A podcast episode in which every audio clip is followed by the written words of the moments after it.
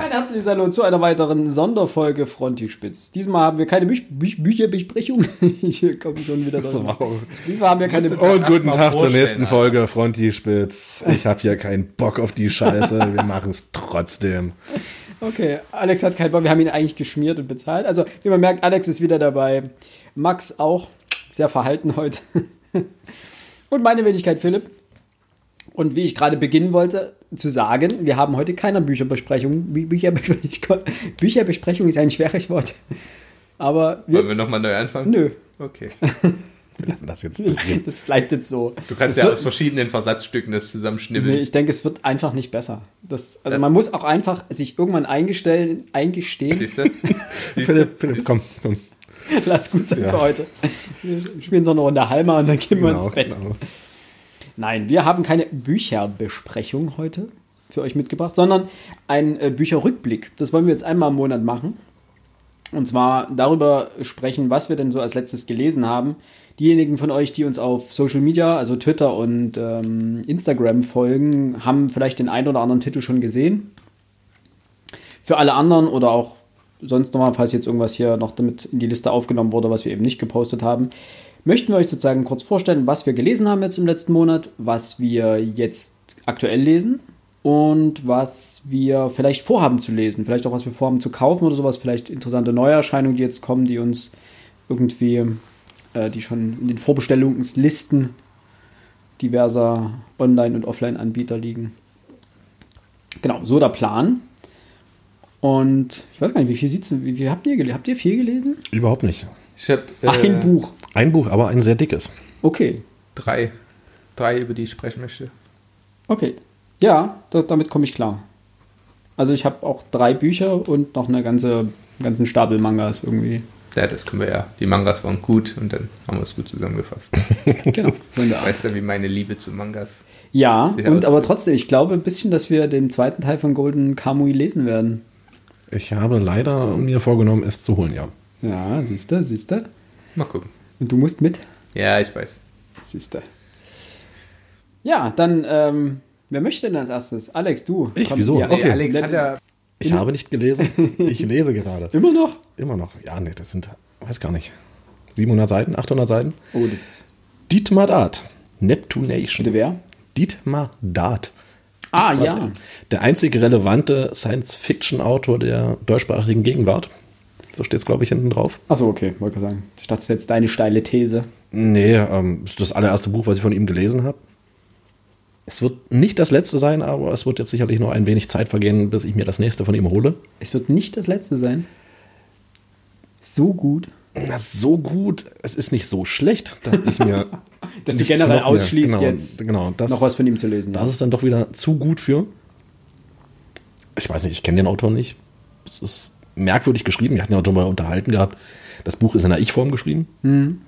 Das Buch, Quatsch, ist überhaupt nicht in der Ich-Form geschrieben. Das Buch ist im Präsens geschrieben. Story, worum geht's?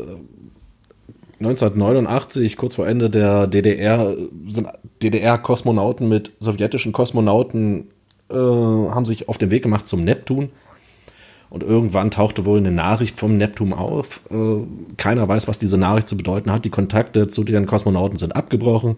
Die Nachricht kann man nicht so wirklich entschlüsseln. Und 30 Jahre später haben sich die Deutschen zusammen mit den Chinesen ähm, entschlossen, der Besatzung nachzureisen, bauen wieder ein Raumschiff, reisen äh, der, der, der kosmonautischen Besatzung nach, 30 Jahre später.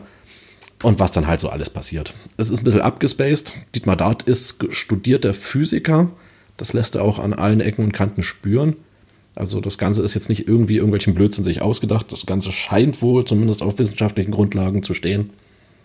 Muss man mögen. Mhm. Es ist ganz okay geschrieben. Ähm, ich komme jetzt langsam dem Ende entgegen.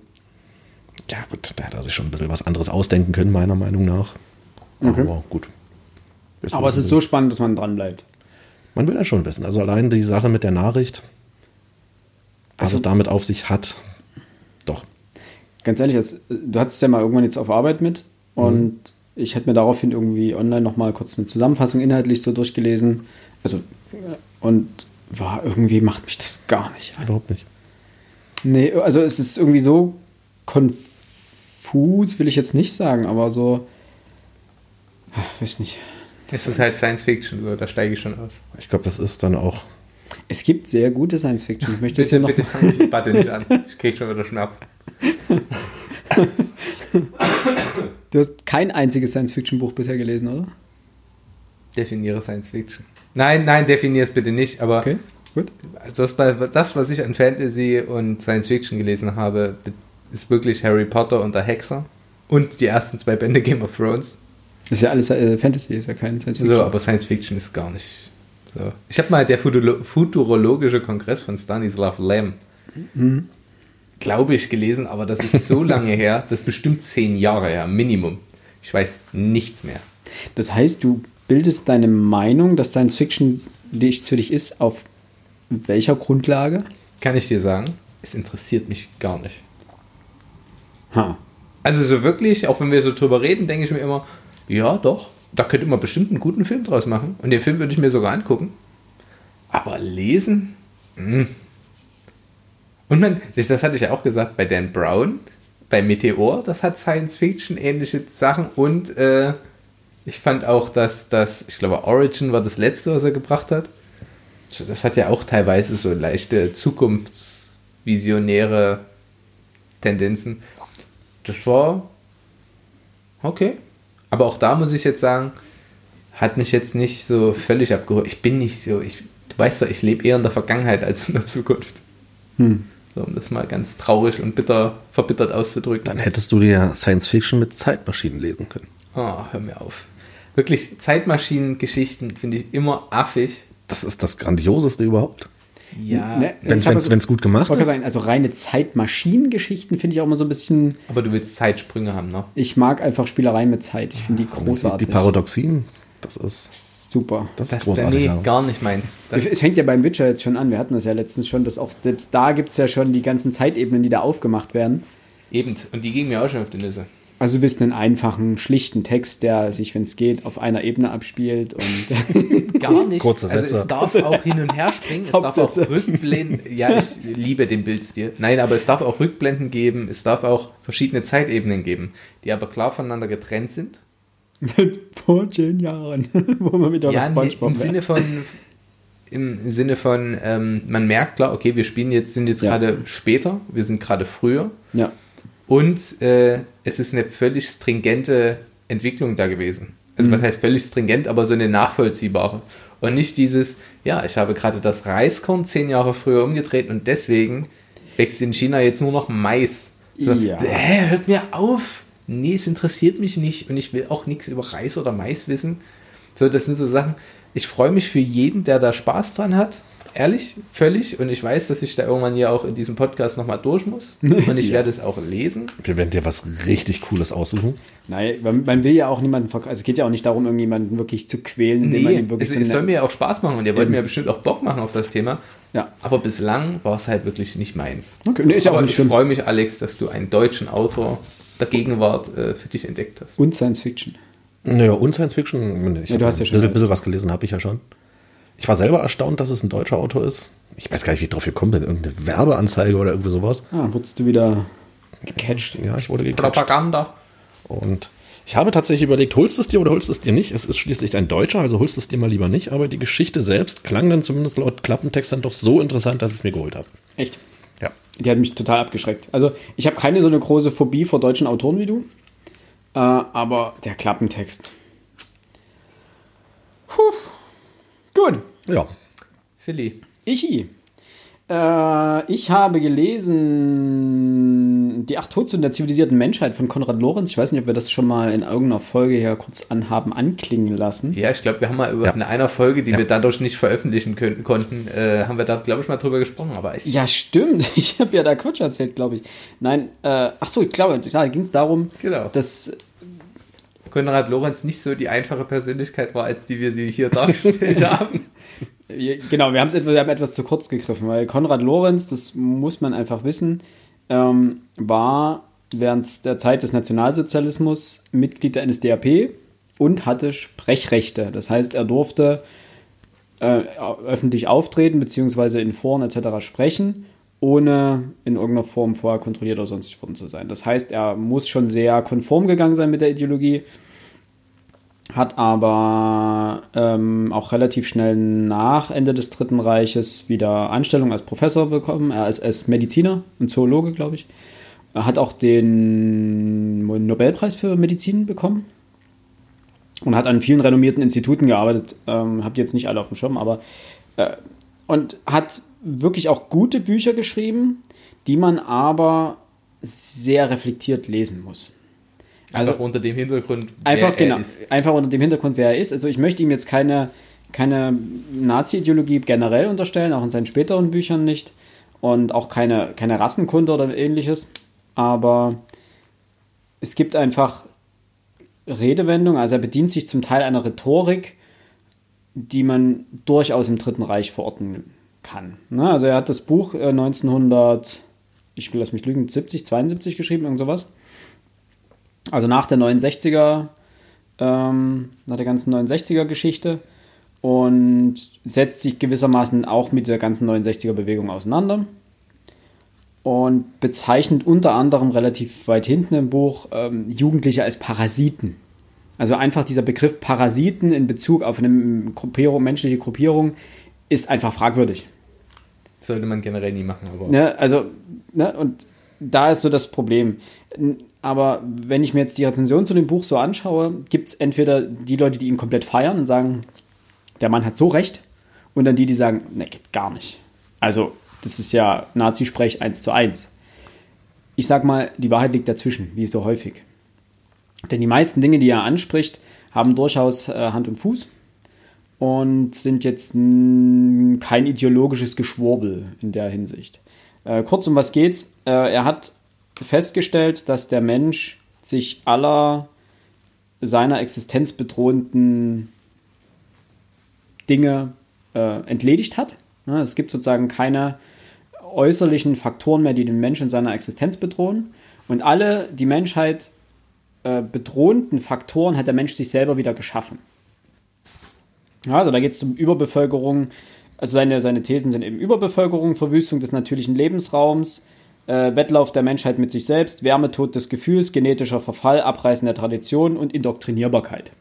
Hm. Das klingt zum Teil jetzt erstmal ein bisschen ähm, philosophisch aufgeladen äh, ist letztendlich dann, also das, der Begriff Überbevölkerung ist ja auch so eine, so eine Geschichte, die, ja, die häufig auch ähm, falsch verwendet wird. Er will äh, in dem Fall nicht darauf hinaus, dass es dann irgendwann zu viele Menschen auf der Welt gibt, im klassischen, sondern dass Menschen zu viel geballt werden in Ballungsräumen. Dass es eine Überbevölkerung in Städten zum Beispiel gibt und dementsprechend ähm, der Mensch in der Masse der Menschen einfach versinkt. Die Individualität kommt halt. Die Individualität kommt zu kurz und einfach der.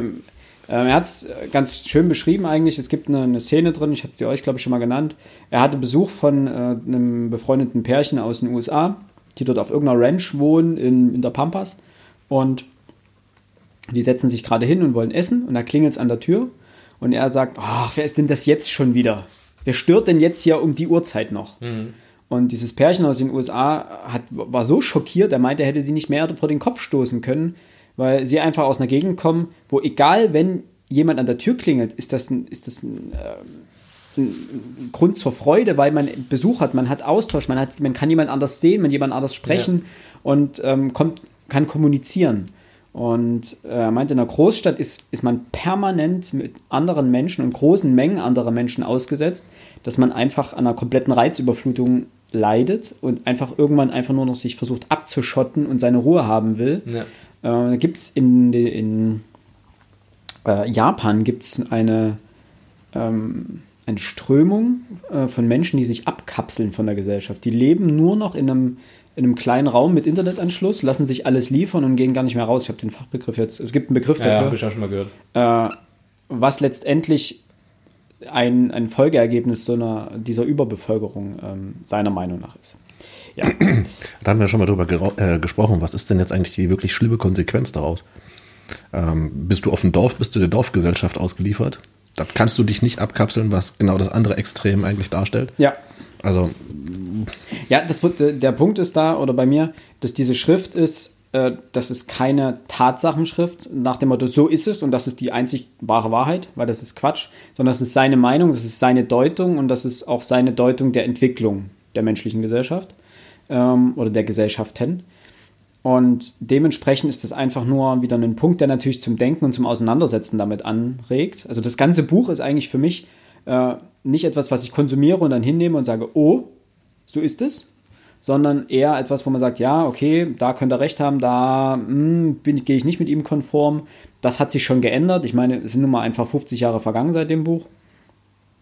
Ähm, manche Sachen sind erschreckenderweise auch immer noch so. Die Indoktrinierbarkeit zum Beispiel, da geht es darum, das wie, wird sich doch niemals ändern. wie sehr Massenmedien, damals noch das Radio, die Zeitung und das Fernsehen, sozusagen den Menschen nötigen, gewisse Dinge zu kaufen. Da geht es um Autos und so weiter. Also und das haben wir jetzt mittlerweile in einer wesentlich gesteigerten Form durch äh, natürlich durch Internet und soziale ähm, äh, Plattformen, Medien. soziale Medien, genau. Und auch personalisierte Werbung, das hat das, das Ganze natürlich auf die Spitze getrieben. Ich muss sagen, es ist ein Buch, das man durchaus gelesen haben sollte. Man sollte es aber hinter dem Hintergrund lesen, wie eigentlich fast jedes Buch, Sachbuch vor allen Dingen. Äh, wer ist der Autor? Was hat er gemacht und woher kommt er? Denn, ja, na klar. Ne, das ist unbedingt wichtig. Und bei dem Buch noch mehr als bei jedem anderen. Ähm, ja, das eigentlich dazu. Wir haben, glaube ich, auch auf unserem Instagram-Account, habe ich, glaube ich, einen kurzen, eine kurze Zusammenfassung dazu geschrieben. Wen es interessiert, da kann er da nochmal nachschauen. Bitte, Max. Ja, was habe ich zuletzt gelesen? Ähm, Colson Whitehead, die Nickel Boys, Alex, die habe ich schon mal empfohlen. Ja, Bist du durch? Sobald bin ich natürlich durch. Taschenbuch draußen cool. ist, ähm, muss ich sagen, also kurz zur Zusammenfassung der Handlung, es geht um einen jungen Mann, der äh, einfach aus, ja, einfach in einer rassistischen Gesellschaft halt in Amerika aufwächst und ähm, wirklich klug ist ähm, und Martin Luther King hinterher eifert, äh, sich auch bemüht und einfach aus sehr, sehr unglücklichen Umständen in eine Erziehungsanstalt eingewiesen wird, die es tatsächlich gegeben hat. Ähm, Im Buch äh, Die Nickelanstalt für schwer erziehbare Jugendliche. Und diese Erziehungsanstalt, also das Leben in dieser Erziehungsanstalt wird von Colson Whitehead grandios geschildert. Und es sind diese, also was macht das Buch so gut? A, Colson Whitehead hat grandios recherchiert, denn dort gab es, also die Grausamkeiten, die dort den Menschen widerfahren. A, diese, es gibt eine Einstufung, du kannst dich halt wirklich von der Made hocharbeiten bis zum Ass, das dann halt vielleicht ein halbes Jahr früher entlassen wird. Ähm, aber es gibt teilweise, wenn dein Vorsteher, die Vorsteher sind alle weiß, das muss man vielleicht auch dazu sagen. Wenig äh, überraschend eigentlich. Ne? Ja, die Weißen und die Schwarzen sind auch erstmal völlig voneinander getrennt. Ähm, und wenn der Cut keinen Bock auf dich hat, dann kriegst du halt eine drauf. Und seine erste Erfahrung ist halt, er will einen kleinen Jungen, der dort gequält wird, auch einen schwarzen, schwarzen Mitinsassen, retten vor anderen, die ihn halt piesacken. Und es kommt dort zu einer Auseinandersetzung und er wird daraufhin genauso wie alle anderen auch zu dem Bestrafer gebracht. Und danach liegt er erstmal zwei Wochen im Krankenhaus. Einfach weil äh, der Gürtel einfach Fleisch vom Oberschenkel mit abgerissen hat und der wird dort halt so krass ausgepeitscht. Und es ist eine so krasse Grausamkeit in diesem Buch, mhm. äh, die da zur, zur Geltung kommt. Aber, und das fand ich äh, das macht das Buch so richtig stark, weil eine Aneinanderreihung von Grausamkeiten kann man sich überall anschauen und Rassismen, die kennt man ja auch. Ja. Aber es sind diese kleinen strukturellen Rassismen, die nur so zwischen den Zeilen auftauchen. Da will ich jetzt gar nicht zu weit äh, ins Detail gehen. Und es gibt so lustige, was heißt lustige Anekdoten. Es gibt einen Boxkampf und die haben einfach, also du willst diesen Boxkampf gewinnen. So, es ist wie ein Turnier und am Ende ist es wie in der NFL, wo es die AFC gegen die NFC gibt.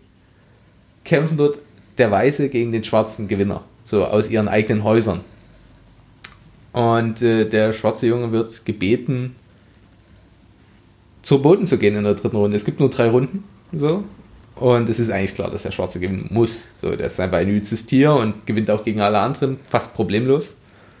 Ähm, aber es kommt dazu Problemen und wie die sich aufschlüsseln und natürlich, was mit dem Hauptprotagonisten geschieht, Äh, das ist, es ist so gut aufgebaut, so gut in Szene gesetzt von Colson Whitehead, dass ich sagen muss, ähm, der hat mir wahnsinnig Lust auf diese, diese ganze. Ah, die Geschichte hat. Also Lust klingt in diesem Zusammenhang problematisch. Aber es war einfach ein sehr gutes Buch. Und das ist der Grund, warum ich mir aus unserer Bibliothek erstmal noch ähm, Underground Railroad ausgeliehen habe.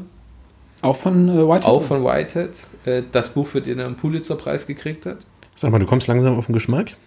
Ja, Komm ja, auf meine Seite. Du, ja, Amerikanische weißt doch, Literatur? Bin, ich bin autorzentriert, nicht themenzentriert.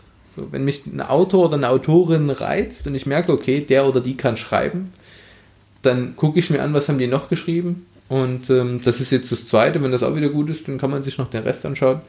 Wie heißt das? Underground? Underground Railroad. Railroad. Genau, das wäre Colson Whitehead. Soll ich gleich mein zweites auch noch mitmachen? Klar, hau raus. Ich hau hier einfach mal alles raus, was ich habe. Ähm, die Biografie von Miroslav Klose, von Ronald Reng, mhm. habe ich gelesen. Ähm, wie zu erwarten war, ich liebe ja Ronald Reng. Von dem habe ich auch alles gelesen. Das meine ich mit Autozentrierung. Ähm, er ist für mich der größte deutsche Sportbiograf, den wir haben. Weil er es schafft, die, die sportlichen Karrieren mit den menschlichen Sachen so zu verknüpfen, dass es nicht äh, ja, wie, wie ein Voyeur wirkt, der, der jetzt so bildzeitungsmäßig, ja, und dann hat er mit seiner Frau das gemacht. Nein, der, der verknüpft das ganz gekonnt und aber, aber charmant. Und das, das ist ein Buch gewesen, das habe ich auch in einer Woche gelesen. Und das sind auch 300, 400 Seiten. Aber es macht einfach wahnsinnig Freude, A, dieser riesen, oder dieser spe sehr speziellen Karriere beizuwohnen. Denn Miroslav Klose, was ich hoffe, viele schon wissen, war bis er 23 war Landesligaspieler. Und das ist heute faktisch unmöglich. Das gibt es fast nicht mehr. Also es gibt jetzt einen bei Atalanta Bergamo, der dort hingekommen ist, der spielt jetzt Champions League und der war davor auch so bei, bei so Dorfclubs und so weiter und hat es irgendwie mal nach Italien geschafft und ist dann, hat Atalanta angefragt und völlig überraschend haben die es in der Champions League geschafft und jetzt spielt Champions League. Aber das ist die absolute Ausnahme. Normalerweise bist du mit 13 in irgendeinem Jugendleistungszentrum, spielst dort bis du 19 bist und kommst dann gegebenenfalls irgendwann in die weiteren Truppen. So, also kommst du in die Herrenmannschaft oder halt klassisch äh, die, die normalen Gänge, du machst alle Junioren-Nationalmannschaften des DFBs mit und spielst irgendwann auch bei den Herren einfach Nationalmannschaft. So, Kai Havertz, der nicht mal mehr U19 und U21 gespielt hat, weil er sofort in die Herren-A-Nationalmannschaft ja. gekommen ist. Und das ist natürlich was Besonderes und Miroslav Klose ist natürlich auch ein sehr angenehmer Typ, über den man gerne mal was hören möchte. Äh, ähnlich wie ein anderer Sportler, über den ich, oder zu dem ich mir jetzt noch die Biografie gekauft habe, die ich gerne noch lesen müsste, aber da kommen wir ja später noch zu. Ich gebe nochmal zurück ins. Kur ins kurz nochmal eine Frage. Ja, ähm, bitte gerne. Nickel Boys, wie viele Seiten waren das ungefähr? Habe ich gerade neben mir liegen, weil es auch eins gewesen wäre, das ich noch vorgestellt hätte irgendwann mal.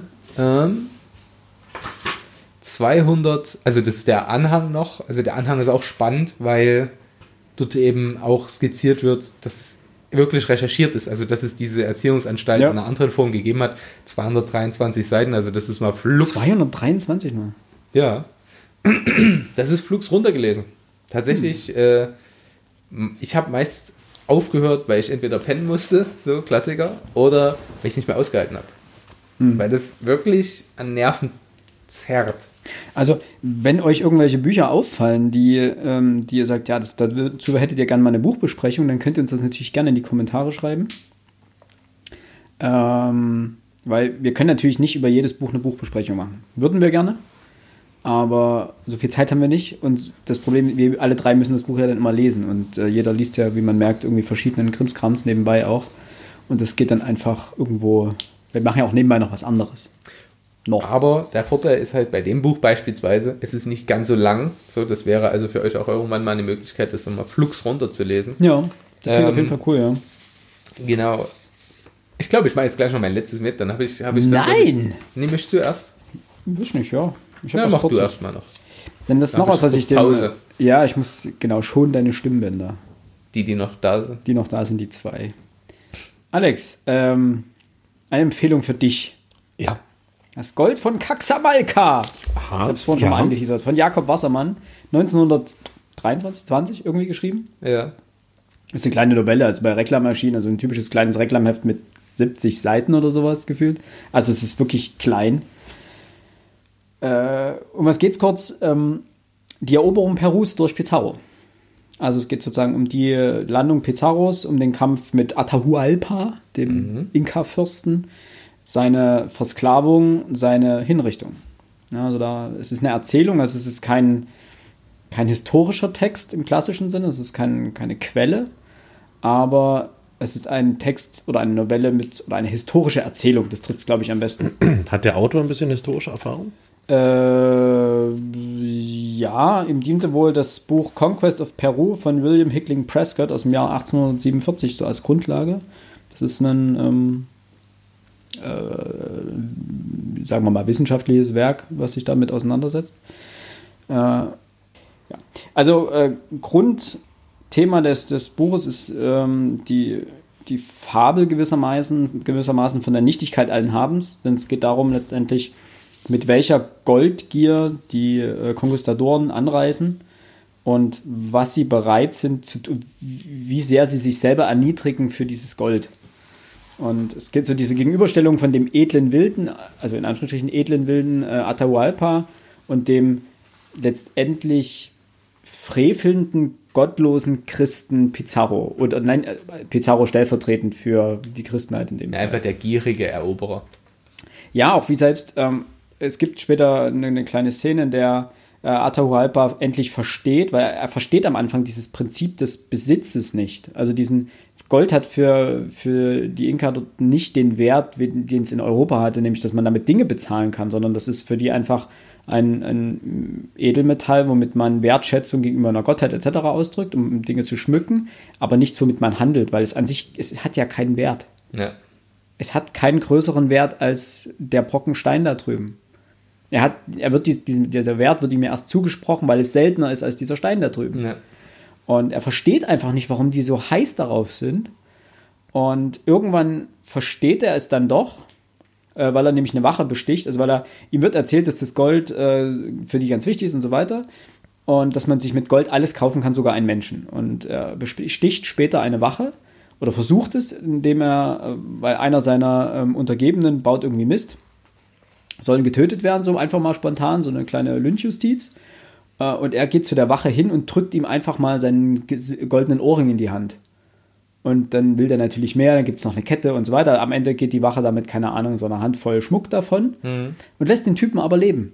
Und in dem Moment versteht er, man kann wirklich, diese fremden Menschen sind bereit, für dieses glänzende Zeug alles zu tun. Menschenleben zu kaufen, was auch immer. Ja, und gibt es dann später einen sehr coolen Dialog zwischen eben Atahualpa und Pizarro, was mehr ein Monolog ist, weil äh, Atahualpa ihn eben anklagt und sagt, euer Gott, das, das Gold ist euer Gott. Und dementsprechend die Heuchelei der Christen im Endeffekt ähm, anprangert die ja eigentlich mit der Mission, ihrer eigenen selbstgewählten Mission ankommt, zu sagen, wir wollen euch christianisieren, denn es gibt nur einen Gott und bla bla bla. Und letztendlich ihr eigenes Gebot brechen, nämlich du sollst keinen Gott neben mir haben, indem sie eigentlich das Gold viel höher stellen als eben den christlichen Glauben und eben den christlichen Gott. Auch eine Kapitalismuskritik irgendwo. Auch natürlich, ja. Schön. Also das werde ich mir auf jeden Fall. Also es ist eine kleine Novelle, die liest, die liest dann am Tag durch. Das ist wirklich, äh, das sind auch kleine kurze Kapitelchen Wann äh, ist das Buch geschrieben? 1920 oder 23, habe ich jetzt gerade nicht genau auf dem Schirm. Also 20er Jahre. Das auf jeden Fall. Und äh, ich fand, das Ende hat es nochmal ziemlich rund gemacht, weil es ist geschrieben aus Sicht eines äh, Ritters, der mitgereist ist. Der wird nur in, im ersten Kapitel, das, ist ein, das erste Kapitel sind drei Zeilen, da wird sein Name genannt und dann nie wieder. Hm. Und du weißt in dem ersten Kapitel, er ist Ritter zu diesem Zeitpunkt gewesen und später dann Mönch. Denn aufgrund seiner Erfahrung, die er dort gesammelt hat, hat er sich dann aus der Welt, aus der materiellen Welt zurückgezogen ins Mönchsein. Deswegen dachte, hat mich auch an dich gedacht. Äh, und Weil ich ein Mönch bin. Genau. Okay. Äh, und hat sich eben aus dieser, äh, aus dem, aus dem weltlichen Leben zurückgezogen, weil eben er die, weil die Erfahrungen ihn dort so, ich sage jetzt mal traumatisiert haben, ist aber doch traumatisiert haben, gewissermaßen. Eine Frage dazu, wie bist du darauf gekommen? Äh, meine Freundin hat es gelesen und es lag bei uns äh, auf dem Reklamstapel. Ich bin letztens einfach im Bücherregal vorbei, habe geguckt, so doch, weil ich irgendwie sowas gesucht habe, was ich mal eben an einem Tag oder so runterlesen kann. Wollte jetzt nichts Größeres anfangen, weil irgendwie noch ein, das Witcher-Buch oder sowas, irgendwas stand an oder sowas, was ich als mhm. nächstes lesen musste, wo ich aber jetzt keinen Bock drauf hatte gleich. Hab da irgendwie durchgeguckt, hab das, auch Gold von Kaxamalka, hm, Inka, ja, das klingt ganz nett und ganz, ganz fluffig, kann man ja mal durchschmökern und das, so Hast ist das dann, dann gemacht. Habe ich dann auch gemacht und war wirklich, so während des Lesens dachte ich so, ja, weil ich nicht wusste, auf was das hinaus wollte am Anfang. Ähm, dadurch, dass ich mich mit der Materie auch ein bisschen beschäftigt habe, schon vorher, dachte ich mir, ja, okay, die Grausamkeiten werden geschildert, okay, es ist nur eine Erzählung oder was ist der tiefere Sinn? Mhm. Und dann am Ende hat man gemerkt, dass das Ganze ähm, in, in Richtung einer Fabel geht, beziehungsweise auch einer, einer, Lehr, einer Lehre sozusagen. Mhm. Cool. War ganz cool. So, du hast noch eins? Ich habe nur ein letztes. Ähm, von einem auch meiner Lieblingsautoren, äh, Volker Weidermann. Mhm. Das ist der junge Mann, der gerade das Ressort Literatur beim Spiegel leitet und äh, das literarische Quartett anführt, das mhm. neu aufgelegte. Und Volker Wadermann hat eine Vorliebe für literarhistorische Themen. Mhm. Ähm, er hat beispielsweise ein Buch über Ostende geschrieben. Das ist eine Provinz in oder ein Städtchen in Belgien. Da sind die ganzen Exilautoren untergekommen, weil es direkt am Meer liegt und du kannst davon relativ flugs dann abhauen. Und darüber hat er geschrieben, das Buch, was ich auch kurz angefangen hatte, aber das werde ich jetzt bestimmt auch bald noch zu Ende lesen, äh, Träumer. Da haben 1918 eigentlich Dichter in Bayern die bayerische Demokratie ausgerufen und den, den, den schnell mal flott äh, den König abgesetzt. Japan ist auch Königreich zu dem Zeitpunkt noch. Ähm, und überlegen sich halt jetzt, okay, was machen wir jetzt mit unserem Glück? So. Und das Buch, was ich jetzt aber zuletzt gelesen habe, weil es auch zuletzt rausgekommen ist, ist Das Duell.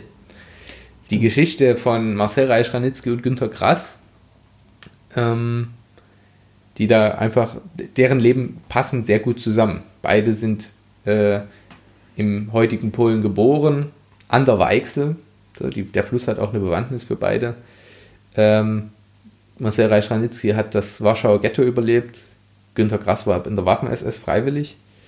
Ähm, und natürlich äh, die Marcel Reich-Ranitzky Rezensionen, die er von den Büchern von Günter Grass angefertigt hat, die eigentlich stetige Verrisse sind, die auch Günter Grass sehr mitgenommen haben. Es gab auch mal Lob, aber häufig Verrisse. Die beiden hat auch gewissermaßen eine Hassliebe verbunden, oder? Mehr, ja, mehr, mehr ja. Hass als Liebe, aber oder? Die kannten sich ja schon seit der Gruppe 47. Und was, was macht das Buch so gut? Warum hat es mir gefallen? Ähm, zum einen sind die Biograf Biografien beider sehr interessant. Zum anderen wird diese Heimatlosigkeit von, von Marcel Reich-Ranitzky super skizziert. Und das sind die Stärken des Buches. Das Buch hat aber auch Schwächen. Ähm, zum einen legt er krass schon negativer aus, als er Marcel Reich-Ranitzky auslegt. Und äh, das war eine schöne Anmerkung, die bei Lesenswert im Südwestrundfunk kam. Frag mal einen in Amerika, wer Marcel Reich-Ranitzky kennt. Keiner. Frag mal einen in Amerika, wer Günter Grass kennt. Das sind die Mehrzahl. Günter Grass hat eine viel größere äh, Tragweite, als das unser Literaturpapst hatte. Nichtsdestotrotz, es ist eine schöne Literar literaturhistorische Handlung und äh, das Setting ist gut gemacht, es ist gut recherchiert, es liest sich locker flockig runter und es bringt einem die Charaktere ein bisschen näher.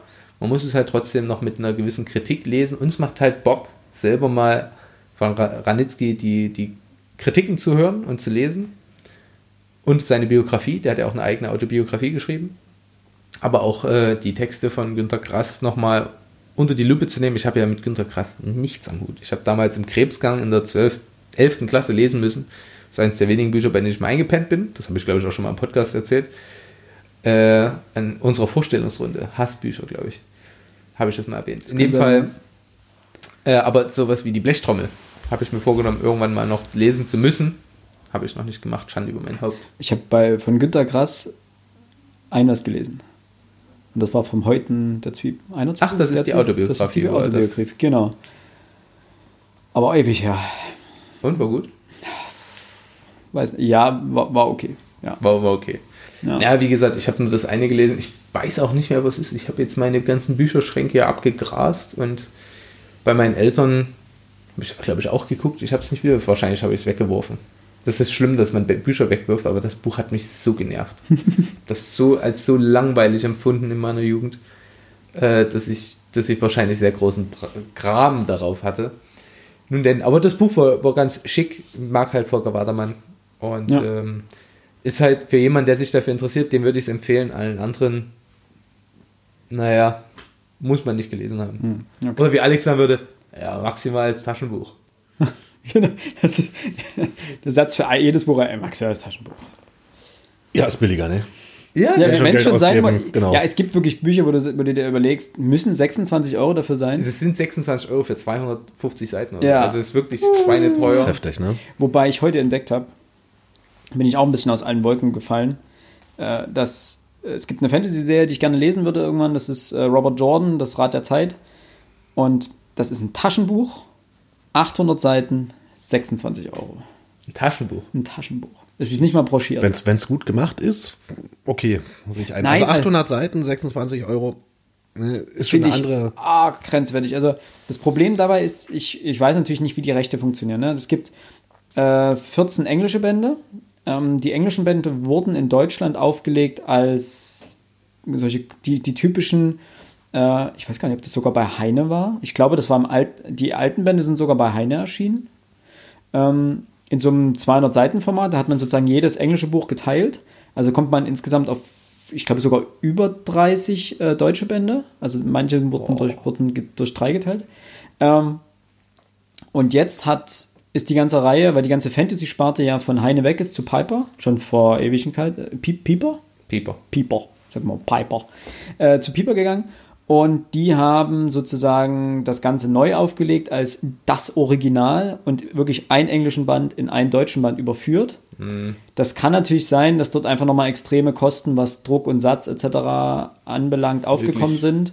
Ähm, zumeist, glaube ich, sogar eine Neuübersetzung ist. Ähm, weil die Übersetzungsrechte lagen, glaube ich, bei Heine. Ich weiß nicht, ob die mitgekommen sind. Und dementsprechend kann es durchaus sein, dass es damit nochmal finanziell teurer geworden ist. Äh, ich weiß auch nicht wie, das ist zwar eine der Klassiker-Fantasy-Serien, aber durch die vielen Bände weiß ich nicht, wie hoch die Auflagenzahlen einfach sind. Weil es gibt nicht viele, die sagen, doch, heute, worauf habe ich Bock? Ah, ich habe mal Bock auf die längste Fantasy-Serie, die jemals gedruckt ist. Also nur zum Vergleich, Herr der Ringe ist ja irgendwie 1400 Seiten oder sowas lang. Das Rad der Zeit, keine Ahnung, 30.000 Seiten, 40.000 Seiten, keine Ahnung, es sind auf jeden Fall viel. Das schreckt Also halt es ist ein Vielfaches des Herr der Ringe. Und wenn jeder jemand den Herr der Ringe kennt und gelesen hat und weiß, wie lange er daran gelesen hat, dann weiß man auch, wie lange man daran gelesen hat. Es ist, jeder, der jetzt denkt, so, ja, ich habe Game of Thrones gelesen, kein Thema. Ähm, ich habe heute eine Grafik gesehen, ich glaube, es ist auch mehr als Game of also wesentlich mehr als Game of Thrones. Naja, Lied von Eis und Feuer sind, lass es mal rund 7000 Seiten sein, 10 ja. Bücher, ah, zwischen 550 und ich 800 hab, Seiten. Ich habe gerade Quatsch erzählt, 30.000, 40.000 Seiten sind natürlich viel zu viel äh, wenn das 14 Bände sind, ah, Pi mal Daumen 1000 Seiten, sind es 14.000 Seiten. So. Ja. Also einfach um das hochzureichen. Also. Ganz grob gerechnet das Doppelte von. Ich bin von Ungefähr, dieser ja. Seitenanzahl-Sache völlig unüberzeugt. Es gibt Bücher, die sind so eng geschrieben, so da liest du an einer Seite ja. ein halbes Jahr. Ja. Klar, die Bibel hat auch 1400 Seiten. Ne. Ne, also Strogatzky, Picknick am Wegesrand, ist ein klar, ich habe ich mir irgendwann mal gekauft, weil ich dachte, also ich wollte sowieso lesen von Stanislav Lem. Nee, Strugatsky. Qua ja, oh Gott. Philipp, was ist los heute? Heute ist irgendwie kaputt. Also, Strugatsky, Picknick am Wegesrand. Großartiges Buch. Wobei ich jetzt von einigen russischsprachigen Menschen gehört habe, dass die Übersetzung richtig scheiße ist. Okay. Weil die, das, das, bei einer englischen Übersetzung fällt einem das manchmal noch auf, weil man irgendwie sagt, das ist komisch übersetzt. Bei einer russischen fällt es logischerweise schwer. Äh, die einfach gesagt haben, dass entweder die Übersetzerin das Original nicht ordentlich gelesen hat oder nicht verstanden hat weil einfach teilweise, die hat auch ein paar Beispiele genannt, äh, Wörter Hanebüchen übersetzt sind. Okay. Also ganz sinnentfremdet. Und dann wird es natürlich blöd. Nichtsdestotrotz ist es ein kleines Buch, hat 120 Seiten. Es ist aber so klein und so weit an den Rand gedruckt, dass du gefühlt an so einer Seite ewig liest. Also es ist richtig krass. Wirklich, liebe Verlage, an dieser Stelle, falls ihr mich hört, macht 100 Seiten mehr draus. Aber lasst es die Leute angenehm lesen. Es gibt Gründe, warum, keine Ahnung, warum Hausarbeiten immer mit anderthalb, anderthalb ja. äh, zeiligem Abstand gedruckt werden. Ja, Und mit der 12 in Times New Roman, mit Seitenrand, damit du auch ordentlich das lesen kannst. Es hat seine Gründe. Das Auge mag es nicht, wenn es so klein, wenn das so klein und eng geschrieben ist. Auch an alle Schüler, die das hören.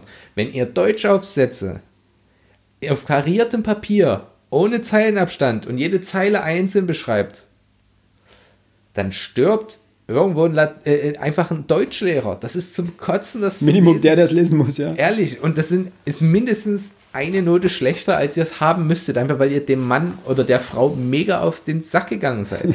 Macht es nicht. Ihr tut euch keinen Gefallen damit. Und mir kann auch keiner sagen, ja, aber ich schreibe da viel lieber drauf. Hau mir ab. So, schreibt das Doppelte an Papier, das kostet nichts, der Regenwald ist eh hinüber, machet einfach. Ja, Wer schreibt denn einen Deutschaufsatz auf kariert? Oh, das war verboten eine, bei uns. Ja, ich, hatte, ja, ja. ich habe eine Schulfreundin, die hat das immer gemacht. Nee. Die hat dann nach massiver Kritik äh, auch eine Zeile Abstand gelassen. So. Und die hatte auch eine gute Schrift, also du konntest das schon lesen. Handschrift. Wenn ich das gemacht hätte, da hätte es einfach, das sieht aus, als ich hätte Arzt werden müssen und nicht sie. Das ist einfach mega gemein, weil meine Handschrift dafür viel prädestinierter war. Jetzt geht's auch. Ne? Ich würde schon sagen, meine Handschrift kann man lesen. Aber das ging gar nicht. Du hast, die hat das Blatt zurückgekriegt und es war einfach so, als hätte jemand einfach so einen blauen Farbklecks draufgeworfen. Das hat dich direkt abgeschreckt. Das wäre die Klausur gewesen, die ich als allerletztes gelesen hätte und dann auch nur noch mit drei Achten im Kessel. Ehrlich. Das ist Abfuck ohne Ende. Aber der, und jetzt sage ich dir, es gibt Leute, die würden dir dann widersprechen. Nämlich, ich habe äh, heute auch Rezensionen zu Game of Thrones gelesen. Mhm. Und dort unten drunter siehst du reihenweise Kommentare, die sagen, was für eine Frechheit, Abzocke, zwei deutsche Bände, also einen englischen Mann äh, haben sie in zwei deutsche Bände aufgeteilt und so weiter, ba, ba, ba, ba, ba, ba, ba. Das ist die pure Abzocke und dann auch so teuer und, und so weiter. Wo ich sagen muss, das ist genau der Punkt ein deutscher Text läuft immer länger als ein englischer Text. Ja, das hat die Sprache an. Das ja, ist halt die, das, das hat die, wenn du mal das englische Original in die Hand nimmst, das, das ist so grausam. So ja, A, es ist übelst also, dünnes Papier, B, ja. es ist sehr weit an den Rand gedruckt, sehr klein ja. gedruckt. Äh, jeder, der in Deutschland dieses, dieses Buch lesen würde und als Standard, wenn, wenn das der Standard hier wäre, wie in England Bücher gedruckt werden, würden sie dir das reinweise um die Ohren hauen, weil die Qualität deutscher Bücher genau. wirklich sehr hoch ist, was das angeht. Und die deutschen Game of Thrones Bände lassen sich gut entspannt lesen. Ja, ich gebe zu, es ist einfach ein Unterschied, ob du 35 Euro für die komplette Reihe bezahlst oder ob du 150 Euro für die komplette Reihe bezahlst. Keine Frage. Aber Harry Potter, die komplette Reihe, kostet auch 125 Euro hier im Schmuckschuber. Und das sind nur sieben Bände? Mhm. Keine Ahnung. Ja, das ist Hardcover, egal. Ähm, aber es ist genau der Punkt. In dem Fall, wenn man, die, die Bücher sind ja, das Papier ist relativ dick, es ist relativ hochqualitativ. Äh, aber der Text läuft nun mal einfach länger und ich kann mir vorstellen, dass man einfach das Problem hat, bei den englischen Bänden daraus zwei Deutsche zu machen, äh, einen Deutschen zu machen, das wäre einfach ein riesen fetter Schinken. Das gibt es ja jetzt. Ja, ich Es weiß. gibt diese, diese schwarzen Ausgaben von Game of Thrones. Und da sieht man, was passiert, wenn man daraus, ein, wenn man eine 1 zu 1 Übertragung macht. Das Format wird ein größeres. Ja, kostet auch ein Band, glaube ich, 35 Euro. Bis ja, genau. fünf Bänden. Ist ein Hardcover dafür geworden. Das Hardcover. Sieht edel aus. Sieht ganz cool aus, aber es wäre mir zu groß. Ja. Ne, also es ist einfach vom Format her, ist es das klassische Geschichten A4 Vorlesebuch. Ist, glaube ich, ein bisschen kleiner als A4, aber vom Ja, aber versuch dich mal mit so einem Schmöker irgendwo hinzusetzen in der Bahn. Ja, das ist das gleiche. Also brichst du ja beide Hände. Da hatten wir jetzt, wir hatten, ich hatte gerade mit meiner Freundin die Debatte, ob wir äh, Michael Ende, die unendliche Geschichte, gibt es mhm. jetzt eine Neuauflage ähm, in so einem Quer, also wie aufgeklapptes A4, so zweimal A4, so A3, bisschen kleiner als A3 vielleicht, also fast quadratisch. Äh, wir sind uns nicht ganz sicher, ob wir die Ausgabe haben wollen. Die ist relativ günstig mit 35 Euro. Also ich hätte so eine 50 Euro Ausgabe erwartet oder 57 oder 47 wie äh, Ursula Le Guin, die RC-Chroniken mhm. da. Ähm, aber das ist halt auch die Frage, und das haben wir uns jetzt eben gestellt, kaufen wir das normale Buch in, im Hardcover, das ein bisschen dicker ist, in ne, normaler Buchbindung, oder eben diese illustrierte Gesamtausgabe. Weil das eine ist ein Buch, das kannst du selber lesen, das andere ist das wirklich ein Vorlesebuch. Genauso wie diese äh, Chroniken von RC, oder nee, RC von Guin, das Format ist einfach so groß, dass es kein Buch ist, dass du mal, dass du mal mitnimmst, wenn du auf Arbeit fährst, mhm. dass du irgendwie abends im Bett liest oder sowas. Das sind klassische Vorlesebücher, nämlich ich setze mich in den Sessel und lese da oder lese vor. Und das musst du einfach wissen. Ähm, oder jemand sagt sich, ich will das Buch einfach haben und mir in den Schrank stellen. Was ist deine Position in diesem Konflikt? Ähm, ich bin unentschlossen. Ich mag die großen illustrierten Ausgaben, weil ich die einfach schön finde.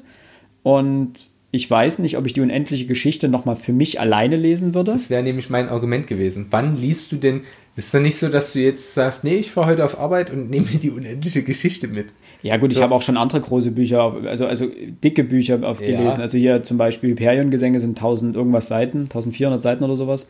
Habe ich auch ewig mit mir rumgeschleppt und gelesen. Ja, aber ich meine, Aber nicht die illustrierte die Gesamtausgabe. Grundidee ist doch bei einer illustriert, also ich finde A, illustriert sehr hübsch. Ja, so, natürlich. Das ist ein Kinderbuch oder ein Jugendbuch. Ja, Äh, das ist auch fürs Vorlesen prädestiniert. Da, genau der Punkt. Ähm, wir, das, das muss man überlegen. Ist das ein Buch, was, sie, was das Kind selber lesen soll irgendwann oder lesen möchte, wo man sagt, so ein Erstlesebuch oder dann erweitert es wieder, also so ein frühes Lesebuch? Oder ist es ein Buch, wo man sagt, na, das möchte ich wirklich vorlesen? Wir hatten es jetzt noch bei irgendeinem anderen Band, ich kann mich aber nicht mehr erinnern, welchen.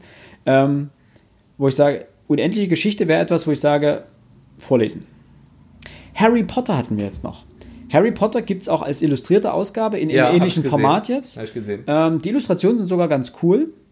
Gleicher Punkt. Wenn ich sage, das ist ein Buch, was ich nicht vorlesen würde, sondern wo ich sage, das kann das Kind selber lesen irgendwann, weil ich einfach weiß, was man selber damit so verbunden hat und da kann natürlich das Kind auch was Schönes äh, daran haben, ähm, dann würde ich nicht die illustrierte Ausgabe nehmen. Weil wie soll sie die denn wohl lesen? Mit Schutzumschlag, den sie dann erstmal abfummeln muss und dann irgendwie das Großformat, das kann, mit kannst du dich nicht ins Bett lümmeln in irgendeine Ecke und das durchschmökern, geschweige das ist denn richtig. irgendwo hin mitnehmen, wenn du zum Sport fährst oder sonst was. Ja, gut, das ist ein Argument. Aber die Prachtausgaben sind eigentlich für Sammler. Ganz ehrlich, die illustrierten Ausgaben sind für Leute, die sagen, oh, ist das geil, oh, Harry Potter, mm, kaufe ich, stell es mir in ein Regal und fasse es nie wieder an. Blätter einmal durch und sag, wie geil es ist und fasse Das es nie ist wieder das an. Schlimme, ne? Solche Bücher werden halt nie wieder gelesen, groß. Hm, Es kommt immer drauf an. Also ich muss ja mal so sagen, Das Gros davon wird, glaube ich, nicht wieder gelesen. nee, das ist, das ist wahr. Aber so ein Märchenbuch oder so, wo du mal einzelne Sachen hast, weil wenn ich jetzt gerade so dort das ist wieder was hochblicke, anderes. Ja. äh, das, da liest du ja jetzt nicht jeden Tag alle Märchen. So, aber wenn du Nein. dann mal eins von den 50 Märchen dort drinnen hast, so, das guckst du dir mal an. Das ist was ganz anderes. dir- Na, aber ich bin generell nicht so der Freund von so großformatig. Äh, ich habe lange und oft genug mit meinen Zeitungen gelitten. Wenn du die Zeit im, im Zug lesen möchtest, du brichst dir beide Arme. Musst du jemanden fragen, ob er dir mithalten hilft. Ja, ob er mitlesen möchte. Na, genau. wir kommen auch zu weit ab vom Thema. Drei Fragezeichen Buch habe ich eins gelesen, nämlich den Tauchgang ins Ungewisse, weil ich dachte mir, ich, ich fange schon mal eins, habe so eine Bibliothek gefunden, dachte, oh, nimm's mal mit, ist ein neues, gibt's noch kein Hörspiel, äh, äh, liest du mal durch, war jetzt medium geil. Also war so ein solider drei Fragezeichen Fall, war jetzt nicht, war nicht so toll, weil auch die äh, Auftraggeberin in dem Fall ist ein neunjähriges Mädchen und sie ist massiv frühreif. Oh, nee. Also man hat ihr einfach einen Charakter gegeben und ein Wissen gegeben und ein Verhalten gegeben, was einer 16, 17, 18-Jährigen aufwärts entspricht. Und das kotzt mir, also Kinder kotzt mich sowieso in Büchern an. Das in sind natürlich die drei Fragezeichen für dich perfekt. Nee, es geht, naja, die verhalten sich ja in der Regel reifer, als sie ihres, ihren Alters eigentlich Ja, entsprechen okay. müssten. Ne? Aber ähm, nein, solche Kinder kotzen mich einfach an, weil einfach ihr Verhalten so auf Press untypisch ist. Ey, das Leona Problem, Mormont war cool. wer? Lyanna Mormont. Mormont? Ja, die war cool. Aber die ist auch kein typischer Vertreter ihres Alters. Nee, eben. Ja, eben. Aber das kann auch daneben gehen. Aber bei Ge Nee, in dem Fall war es einfach so. Das ist besser, ähm, wenn sonst fange ich wieder ein ganz Ich neues Thema an. Genau. dazwischen werfen. in dem Fall, sie musste jung genug sein, damit sie noch ein Kindermädchen hat. Weil es geht um das Kindermädchen in diesem Fall. Sie musste aber alt genug sein, um als äh, Auftraggeberin fungieren zu können, um Justus und mit Justus äh, auf, auf dem Niveau Justus mithalten zu können. Und das musste einfach schief gehen. Er war so, so, so auf Biegen und Brechen irgendwie zusammengewurstet. Deswegen, der war nicht so geil. Aber jetzt lese ich gerade äh, meiner Tochter Der dunkle Wächter vor. Und der Fall ist, also auch drei Fragezeichen. Der Fall ist bisher wesentlich cooler. Also eine richtige mysteriöse Knobelgeschichte. Da ist mir deine Meinung egal, da würde mich nur die to äh, Meinung deiner Tochter interessieren. Die hat jetzt gesagt, wir müssen alle Bücher ausleihen und lesen. Ja, Toll. Pech gehabt. Das war ein Fehler. Nö, ach, ich mache das gerne. Also Das, das stört mich jetzt nicht. Ach, sieht bestimmt auch gut aus nachher aus im Regal, hä? So komplett. ja, aber das, das, kannst, das kannst du nicht kaufen alles. Ich meine, das sind über 200 Bücher. Also schon allein die. Ich habe ja nicht gesagt, von jetzt auf gleich kaufen. Ja, Ja, aber gut, das Kind altert ja. Ja. So, ich weiß nicht, ob es dann mit 17 noch. Aber sie war Papa, voll begeistert. Lies mal bitte. Da gibt es halt zum, zum 18. Geburtstag den 32. Band und dann wird das gelesen. Und Der Vorteil bei den Büchern ist, die sind nicht durchnummeriert im Deutschen. Also es gibt da keine. Sind die, sind die Chronologie. Also gibt es da eine Chronologie? Ja, ja. Es gibt Nummern, auch, es gibt auch im Internet äh, auf rockybeach.com, also rocky-beach.com, äh, gibt es eine Liste aller Hörspiele und aller Bücher und auch mit Nummern versehen. gibt es eine Meta-Erzählung, wenn du sagst, die sind Nein. im Deutschen nicht, äh, nicht, nicht nummeriert, gibt es eine Meta-Erzählung, die über den Bänden liegt? Nee. Also wie gesagt, man, äh, es gibt solche Äras in Anführungsstrichen. Es gibt die, die Originale, die laufen von 1 bis, lass mich lügen, 54 oder sowas. Müsste ich mal nachgucken. Ähm, dann gibt es so die, äh, gibt's eine Ära, die von einer Autorin geschrieben wird. Das waren irgendwie zehn Bücher oder sowas, die nur hintereinander weg nur von einer Autorin geschrieben wurden. Dann gibt es die sogenannte Crime Buster Area. Ähm, das ist, glaube ich, so die letzten, Ameri also die letzten noch von amerikanischen Autoren geschriebenen. Äh, da merkt man einfach richtig, dass es Kriminalfälle sind, die gelöst werden. Ja, und so lässt sich das unterteilen. Also es gibt aber keine klassische Metaebene. Deswegen ist so das Problem, es gibt ganz viele Autoren und manches, manche Inhalte widersprechen sich auch und dann. Okay. Deswegen ist es fast egal, in welcher Reihenfolge man die Bücher liest, aber man merkt natürlich einfach eine Entwicklung während des Schreibens, dass auf Dinge zurückverwiesen wird, etc. Und es gibt auch Autoren, die besser sind als andere, überraschend. Die Hörspiele haben ja aber eine. Ja, Alex. Was liest du jetzt? Ja, was machst du denn gerade? Neptunation. Gut, danke, haben wir es auch gelernt. Was willst du als nächstes lesen? Neptunation. Gut. Neptunation Teil 2. Was ich als nächstes lesen werde, wollt ihr jetzt wissen? Nee, was du gerade liest. Ah, das habe ich euch da vorhin schon erzählt. Wir haben nicht, zu, wir haben nicht zugehört. Füll so. noch mal bitte 30 Sekunden. Äh, oh Gott, kriege ich das alles zusammen? That's what she said. Bitte, bitte lass das drin. Ich Jetzt man auch what she said. bitte lass das drin. Es entgleitet mir. That's what he said. Ich, ich, ich wiederhole das jetzt nicht, ja? Ich mache das jetzt nicht nochmal. Das, Ah, du hast jetzt schon leise gesagt, so, liebe Leute, wie wir hier hören, ist Ich kann das im späteren Verlauf unreife dann Geschlechtsverhalten großstädtischer, jugendlicher Jungs. Ja. Jugendlicher Jungs. Jugendliche Jungs, ja. ja. Was willst du denn als nächstes lesen? Hast du da irgendwas auf der Liste, was jetzt irgendwo sagst, Lass das ist den mein Jungen doch mal sprechen. Der hat Nein, nein, jetzt die Frage, ich, ich, würde mir gerne ja die Frage anhören wollen und dann Punkt. Fragezeichen, nicht Punkt. Fragezeichen? Äh, nein, Ausrufezeichen. Philipp? Fragezeichen? Das wird gerade so wirr. Alles rausschneiden. Alles Alles rausschneiden. Ich warte auf Dragon Ball. Übrigens, die Massiv, ja. Massivbände. Ich habe keine Ahnung, warum die jetzt verschoben wurden. Ich sage trotzdem mal Carlsen, Dankeschön. Ja, passiert heute. Ich weiß, die können wahrscheinlich überhaupt nichts dafür. Du hast ja auch gesagt, die haben wahrscheinlich irgendwelche Streitigkeiten wegen Coverdesign, Farbe irgendeinem, oder genau, ja. irgendeinem Punkt auf dem, auf dem Cover. Ähm, Oder die Druckerschwärze ist alle. Auch mehr. Es kann natürlich auch sein Fehldrucke, das gab es auch, gab es wohl auch schon, dass dann einfach äh, komplette Reihen zurückgerufen wurden und gesagt wurde, nee, wir müssen das einfach nochmal drucken, weil es gab einen Fehldruck, irgendwo war was verrutscht, keine Ahnung. Und dementsprechend hat man das dann gestoppt, die Produktion, den Fehldruck behoben und dann muss man einfach, dadurch, dass man das ja deutschlandweit ausliefert, oder Deutschland, Österreich, ähm, Schweiz weit ausliefert, muss man dann einfach eine große Menge nachdrucken. Das dauert einfach nochmal ein, zwei Monate und dann erst kann man es auf den Markt werfen. ist halt sehr ärgerlich. Ich habe mich unglaublich drauf gefreut. Ja, jetzt muss doch Golden Kamuy lesen. Jetzt muss ich, ja, aber die kommt, kommt ja auch erst der nächste Band nächsten Monat raus. Ja. Ich glaube, ich weiß nicht, ob die zeitgleich mit äh, Dragon Ball rauskommt. Ich werde mir von Golden Kamuy tatsächlich auch den zweiten Teil holen. Sehr gut. Irgendwie fesselt die Geschichte dann doch zumindest Ah, ne? so weit, dass Zum man sagt, okay, da kann man sich herablassen zu. Nein, die ist ja auch gut. Ja, finde ich auch. Und ansonsten, im Dezember erscheint noch mal Roman, im November erscheinen noch Romane. Da habe ich gar nichts zu Hause liegen, was ich lesen könnte. Du bist wirklich gerade. Ich werde den Witcher. Ja, Den habe ich ja ohnehin schon angefangen von der- ja normal. ne, ähm, Gut, du schreibst auch noch deine Arbeit, ne? Deswegen wird jetzt wahrscheinlich eh nicht so viel nebenbei passieren. Ähm, Kennen wir. Kennen wir. Kennen wir. alle durch. sind, wir, sind wir alle durchgegangen. Ja, also bei mir sind es einfach, also ich lese gerade irgendwie einfach vier Bücher, habe ich mir festgestellt. Das eine war, wie gesagt, Ben Nevis, der, der dunkle Wächter, drei Fragezeichen, als Vorlesebuch, was ganz cool ist einfach. Da kann man Bücher lesen, so als Vorlesebuch und kriegt trotzdem ein bisschen was mit. Ähm, dann eine Empfehlung hatte ich ja bekommen, äh, Leguin die Geisel des Himmels. Ist ein kleines Science-Fiction-Buch, geht um einen Typen, der träumt und dessen Träume rückwirkend scheinbar wahr werden. Ähm, also der Klappentext sagt so viel wie, Äh, Gerade noch äh, ist seine Tante irgendwie immer da äh, bei, bei, ihrer, bei ihm im Haus oder sowas und nervt ihn quasi. Dann träumt er irgendwie, dass sie bei einem Autounfall vor einigen Wochen ähm, auf, einer, auf dem Highway gestorben ist, wacht am nächsten Morgen auf und die Tante war nie da. Und man weiß, okay, sie ist gestorben. Also das ist dann so gewesen. Und seitdem hat er Angst zu träumen. Und interessanterweise, das, das ist der Klappentext ungefähr. Und das spielt vor dem eigentlichen Inhalt des Buches. Also das ist quasi die, die Vorgeschichte, wie es dazu gekommen ist. Ähm, genau, das, das äh, klingt ganz cool. Da bin ich noch nicht wirklich weit. Ich habe irgendwie 40 Seiten gelesen oder sowas. Und bin aber mehr sehr gespannt. Und dann hatte ich auch schon gepostet, glaube ich, äh, Thomas Kürel, der Krantige. Das ist ein Finne, lass mich lügen, äh, der einen Roman geschrieben hat über einen 80-jährigen Meckersack, der sagt, ich bin so krantig, weil so geht jedes Kapitel los. Es sind, glaube ich, über 30 Kapitel drin. Die mhm. Kapitel gehen irgendwie immer nur anderthalb Seiten. Und der echauffiert sich halt wie ein alter Meckersack über alles Mögliche. Und dazwischen schwingt aber einfach so mit ähm, eine Reflexion über die Sinnlosigkeiten der modernen Konsumgesellschaft unter anderem. Mhm. Ähm, das ist äh, amüsant und manchmal aber auch sind die, die, diese Kapitel auch belanglos, aber dadurch, dass es nur anderthalb Seiten gehen, liest man die so weg, sagt sich, ja, gut, okay. Hm.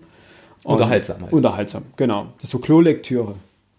Ein Kapitel, eine Sitzung. Ich habe noch eine Empfehlung bekommen, weil wir hatten ja überlegt, eine, eine Folge zur Science Fiction zu machen mal. Und da hatte ich mit einem Kumpel drüber gesprochen, der meinte so, ja, musst ja auch Star Wars gelesen haben. Ich so, ich habe noch nie ein Star Wars Buch gelesen, weil, sorry, abseits der Filme geht mir dieses Universum vollkommen ab. Also Spiele früher, aber auch mittlerweile nicht mehr. Dann sagt, ja, nee, die Star Wars Romane, die sind ganz cool und die erweitern das Ganze und so weiter. Und er hat gesagt, aus dem neuen Kanon gibt es von Claudia Gray, Verlorene Welten heißt das. Ähm, spielt vor Teil 4. Mhm. Also quasi noch im, im alten, im Originalzyklus sozusagen. Äh, geht um zwei äh, Person, also ein Junge und Mädel von, irgendeinem, von irgendeiner Welt im Outer Rim, die imperiale Offiziere werden wollen. Ja, oder imperiale Piloten und dann auch Offiziere. Und es dann eben durch viel Mühe und Fleiß, bla bla bla, schaffen an die imperiale Akademie. Und er wird dann zum Rebellen später. Das heißt, äh, es, es, geht um eine Liebesgeschichte auch mit, das ist, es ist Romeo und Julia quasi. Ne? In dem Fall sind die Familien aber das Imperium und die Rebellen. Und sie treffen sich dann immer heimlich, blablabla. Ist das autorisiert? Ist es zum offiziellen Kanon gehört das dazu. Ja. Da steht extra oben drüber Road to das Erwachen der Macht. Also ist sozusagen im neuen Kanon schon angesiedelt. Okay. Und Alter. Gut, also ich. Lame. Nee, also ich bin jetzt bei Seite 60 oder sowas und ähm, wir haben ja den Witcher jetzt vorher gelesen und einfach sprachlich ist das ein ganz anderes Niveau. Und zwar nicht im Positiven. Mhm. Also es ist einfach, also ich muss jetzt mal gucken, wie es weitergeht. Die Geschichte an sich ist jetzt erstmal nicht grundlegend schlecht erzählt. Sie behält so ein bisschen bei der Stange. Ähm, ich merke auch so langsam, dass so die Momente durchkommen, wo man sagt, ach cool, äh, das spielt ja während der Zeit des vierten Teils. So die Nostalgie kommt dann noch, mhm. ach ja, okay, das kenne ich und ah, und das ist während der Zeit und ah, Alderan, ach, das gibt's hier noch, hm, cool. Aber teilweise die Dialoge, du greifst dir sowas von an die Birne. Mhm. Also, einfach, ich hasse es bei Filmen und bei Büchern, wenn der Autor seine Leserschaft scheinbar nicht ernst nimmt. Mhm. Ähm, das Problem bei Star Wars ist, es wird ist scheinbar für, keine Ahnung, 15-Jährige geschrieben. Ich weiß es nicht. Also es ist, das sprachliche Niveau ist einfach nicht so geil. Nee, es ist, es ist Science Fiction. Science Fiction ist Nein, es ist schlecht. keine Science Fiction. Star Wars ist keine Science Fiction. Ich Star Wars ist Fantasy? Star Wars ist Fantasy. Ah, ja, gut, ja, okay. Ja. Streng genommen ist Star Wars Fantasy. Das, ja, das macht nee, keiner auf. machen nicht wieder diese ja, ja, Debatte genau. auf. Aber wie gesagt, es gibt einfach eine Szene am Anfang, wo die klassische Schikanenummer, äh, irgendwelche Typen gängeln das Mädchen und er kommt dazu und sagt, hey, hier, Thane, hilf uns denn mal den Müll rauszubringen. Und es ist klar, was gemeint ist, ne? Was würdet ihr denken? Das Mädchen. Genau. Der nächste Satz ist, sie meinten damit, dass sie das Mädchen verprügeln wollten. Krass. Und ich dachte mir, ist, ist das dein Ernst? Also, ist es wirklich dein fucking Ernst, dass mir das jetzt erklärt wird? Und dann steige ich aus bei solchen, dann steige ich aus bei Büchern, weil dann geht mir, das geht mir auf den Sack, wenn mir das Buch einfach so Offensichtlichkeiten nochmal erklärt. Wie viele Seiten hat das Buch etwa? 400 oder so. Du bist halt auf Seite 60. Ja, Vielleicht wird es ja besser. Äh, ja, ich hatte so ein bisschen die Hoffnung, weil die am Anfang noch sehr jung sind, dass äh, seitdem ich Witcher gelesen habe, denke ich, cool, es gibt ja Autoren, die die Sprache den handelnden Personen anpasst und auch dem, dem Alter der Person anpasst und den Umständen und den sozialen Hintergründen. Vielleicht ist es ja hier so. Es kommt auf 60, 60 nochmal sowas und dann sind sie schon wesentlich älter und ich denke mir, okay. ja, mal schauen. Ja, aber das war es von mir, was ich jetzt erstmal so äh, zum Lesen habe und das bringt mich jetzt, glaube ich, auch über den nächsten Monat. Ich werde aber in der nächsten Besprechung dazu mal noch was sagen. Ja. Max, du darfst das abschließende Wort haben. Du hast noch was, Alex? Nee, ne? Nee. Du bist vollkommen fertig. Ich hab ja. Abschließend äh, habe ich mir äh, den, nachdem jetzt die Frankfurter Buchmesse war, den deutschen Buchpreisgewinner ja. vorgenommen, den ich ja schon länger zu Hause stehen habe und aber aufgrund des Studiums äh, noch keine Zeit hatte, da tiefer gehender hineinzulesen. Ich habe jetzt, ich kann ja mal gucken, wo mein Lesezeichen gerade ist, die ersten 132 Seiten gelesen. Von Herkunft von Sascha Stanisic Gut. Ähm, ich war am Anfang sehr skeptisch, weil deutsche Gegenwartsliteratur nicht unbedingt mein absolutes Steckenpferd ist. Ich hatte auch Nora Bosson angefangen, Schutzzone, und die Frau kann gar nicht schreiben. Das ist so belanglos. Das ist so, so Poetry, Slam, äh, oder, oder ich möchte, wäre eigentlich gerne Lyriker geworden, aber das verkauft sich nicht und deswegen muss ich jetzt sieben Seiten lang beschreiben, wie, wie das, die Hotellobby aussieht völlig abstrusen Vergleichen und das macht Stanisic nicht. Er schreibt sehr implizit, sprachlich famos, wirklich okay. famos. Es ist so lustig an einigen Stellen. Man kann die Gedankensprünge, also man muss wirklich viel investieren, geistig, um das so greifen zu können, was er da macht, wohin er gerade springt, weil das auch ganz kleine Geschichten sind. Er lässt so seine Herkunft Revue passieren und reist dafür nach das ehemalige Jugoslawien zurück zu seiner Großmutter und die Großmutter hat aber in der aktuellen Zeit Demenz. Also, also bei ihr verblasst alles. Und die Zeiten sind da nicht, nicht unbedingt klar, aber das ist nicht so relevant. So, man, er, gründet irgendwann, okay, wo er gerade ist, und er macht ganz interessante, ganz interessante Facetten des Herkunftsbegriffes auf, und ich könnte jetzt nicht sagen, abschließend, ja, um was geht es? Also, was habe ich jetzt 130 Seiten lang gelesen?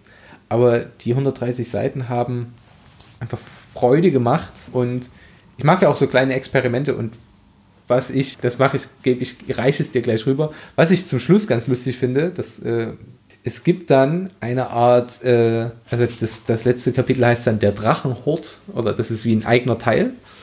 Und das ist wie, ich würde es mal fast wie so ein Challenged Reading. So, also da steht dann hier halt so, du versuchst Großmutter zur Flucht aus dem Fenster zu überreden, dann lass uns sie abhauen. Lies weiter auf Seite 315. Das ist viel zu riskant. Du willst doch noch die andere Tür im Gemeinschaftsraum versuchen. Lies weiter auf Seite 323. Ja, okay. Und sowas, dieses Experiment, ich bin ein Riesenfreund von Experimenten literarischen. Das hast du ganz oft in äh, Detektiv. Ich weiß. Die drei Fragezeichen. Da drei Fragezeichen haben das, ja. Dein Fall zum Mitmachen genau. oder sowas. Genau, aber er hat mich an Jan Brandt erinnert, der den Preis damals nicht gewonnen hatte, sondern nur auf die Shortlist gekommen ist mit Gegen die Welt.